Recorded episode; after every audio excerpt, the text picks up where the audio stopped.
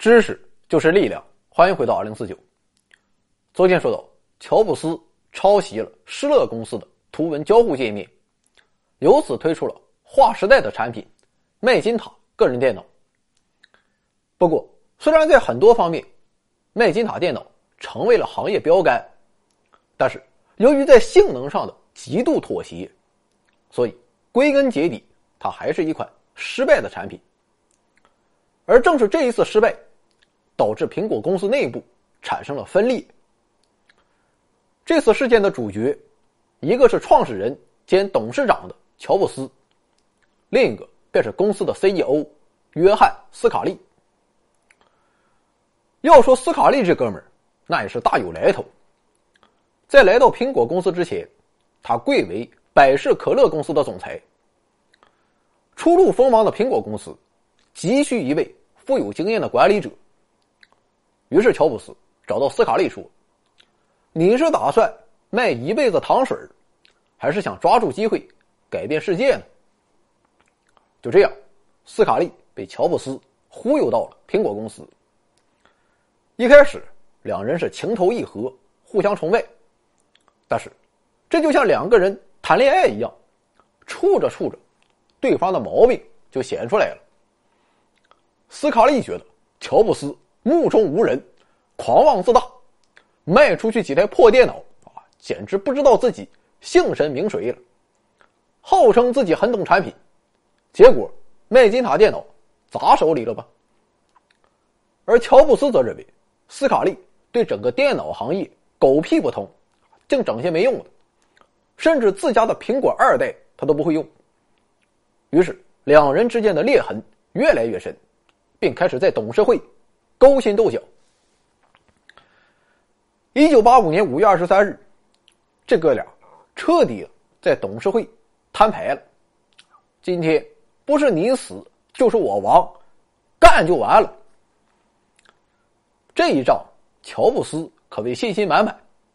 毕竟公司可是自己创建的，那么多经典的创意和产品，也都出自我乔布斯之手。你斯卡利，等着走人就行了。但万万没想到的是，公司中的绝大多数高管和董事会成员，竟然支持斯卡利。人生最伤心的事情莫过如此。就这样，乔布斯被赶出了苹果，他把自己所持有的苹果股票卖了七千万美元，只留下一股，为的是以后还能参加苹果的股东大会。对于大部分人来说，七千万美元啊，这辈子干啥也不用愁了。就算不搁家躺着，出门投投资，也照样可以提升财富、丰富人生。但乔布斯啊，毕竟不是一般人，他要做的是改变世界。所以在被逐出苹果公司之后，乔布斯仍然选择留在电脑行业。不过，由于竞业禁止的关系。他不能开展与苹果公司重合的业务，于是说不能做个人电脑了，不能 to C，那就 to B。于是乔布斯成立了 Next 公司，开始着手打造专门服务企业和教育机构的电脑设备。但是想法是好的，动力那是不足的。乔布斯所向往和擅长的，从来都是。个人消费者市场，而对于企业组织来说，他真是毫无兴趣。另一方面，虽然被逐出苹果公司，但这哥们的臭毛病那是一点没改，依然自大、偏执、我行我素，不管干什么，甭管靠不靠谱，就是想和别人不一样。就比如说 Next 公司这个 logo，你看这个 logo，真没有比思考盒子船。没能力文化有限公司的 logo 高明到哪里去？但是为了设计这个破玩意儿，乔布斯可是整整花了十万美元。要知道，即便是在二零一六年，二零四九的 logo 也没花上五分钱。就算你有钱，也不能这么造。而且也不知道什么原因，乔布斯要求这个字母 E 是小写，其他的都是大写。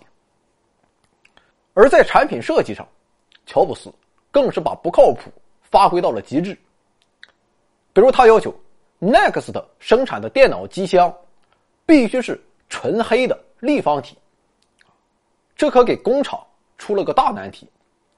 结果就是工期一拖再拖，本来打算九到十二个月就可以推出第一代产品，但最终整整花了三年时间。其实乔布斯的想法我们可以理解，毕竟谁不喜欢漂亮的产品？但问题是，Next 的电脑，它针对的是企业用户，企业还要什么颜值？经济实惠好用那就行了。但乔布斯偏偏就是不信邪。同时，在设计上的吹毛求疵，也导致 Next 的产品售价高达九千美元。有意思的是，在这之前，乔布斯可是做过市场调研的。市场调研显示，两千五到三千美元没有问题。但乔布斯调研完就给忘了。结果怎么样？Next 的工厂本来预备了每个月一万台的产能，最后销量是每个月只有惨淡的四百台。由于以上这些原因。Next 的公司可以说是彻彻底底的失败了。说句不好听的，他就是全行业的笑柄。但乔布斯也是幸运的，因为他并没有把鸡蛋放在一个篮子里。在成立了 Next 公司之后，考虑到公司需要开发一些 3D 软件，以及服务其他一些整体上的规划，乔布斯以一千万美元的高价收购了一家。现成的动画工作室，卢卡斯影业旗下的工业光魔公司。从此，这家公司有了一个新的名字，这便是大名鼎鼎的皮克斯。现在，皮克斯在动画电影领域那可是绝对的佼佼者。但在当时，Next 与皮克斯真可谓难兄难弟。初创的皮克斯亏损不止，加之 Next 死命挣扎。没过多久，乔布斯手上的七千万美元就被他霍霍完了。下一步就该跳楼了。但是，也正是在至暗时刻，乔布斯终于迎来了转机。首先，皮克斯的创始人约翰·拉塞特也和乔布斯一样，是一个有梦想的执拗的人。所以，虽然皮克斯在为 Next 做着工作，但拉塞特。一直也没有放弃自己做 3D 动画的梦想。正是在他的坚持下，1995年，动画电影《玩具总动员》横空出世，由此，动画片产业完成了第三次飞跃。这就是继米老鼠赋予了动画声音和白雪公主赋予了动画片色彩之后，《玩具总动员》赋予了动画片 3D。当年。《玩具总动员》在全球狂揽三点五亿美元票房，皮克斯也在同一年上市，这下就大大缓解了乔布斯的财务危机。于是，他又从楼顶下来了。另外，在乔布斯离开之后，苹果公司那过得也不尽如人意，特别是操作系统，自己都看不过去。而当时濒临破产的 Next 的公司，正好放弃了硬件制造，转型成了软件公司。于是苹果就有意收购 Next。一九九六年十二月二十日，苹果正式宣布收购 Next。与 Next 一同来到苹果公司的，自然还有他曾经的创始人乔布斯。历史就这样发生了戏剧性的转折。这次，身为苹果公司董事会顾问的乔布斯，再也不是当年的乔布斯了。